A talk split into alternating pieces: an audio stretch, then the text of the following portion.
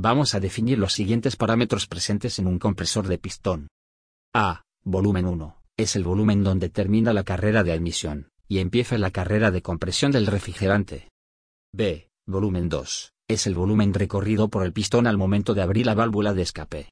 Esta válvula logra abrir porque la presión interna del refrigerante dentro del compresor ahora es alta, y supera la presión del condensador del sistema, por ello se inicia la descarga de refrigerante comprimido hacia el condensador.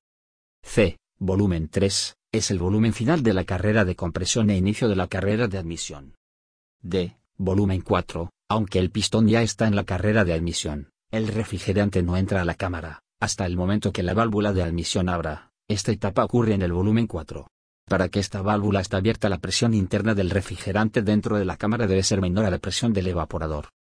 E. Eficiencia volumétrica. Aunque el compresor tiene un espacio preparado para la admisión de refrigerante que viene del evaporador, y que debería enfriar desde el volumen 3 hasta el volumen 1, verdaderamente la admisión ocurre desde el volumen 4 hasta el volumen 1, es decir, no se aprovecha toda la carrera del pistón. Esto trae una disminución de la eficiencia del compresor.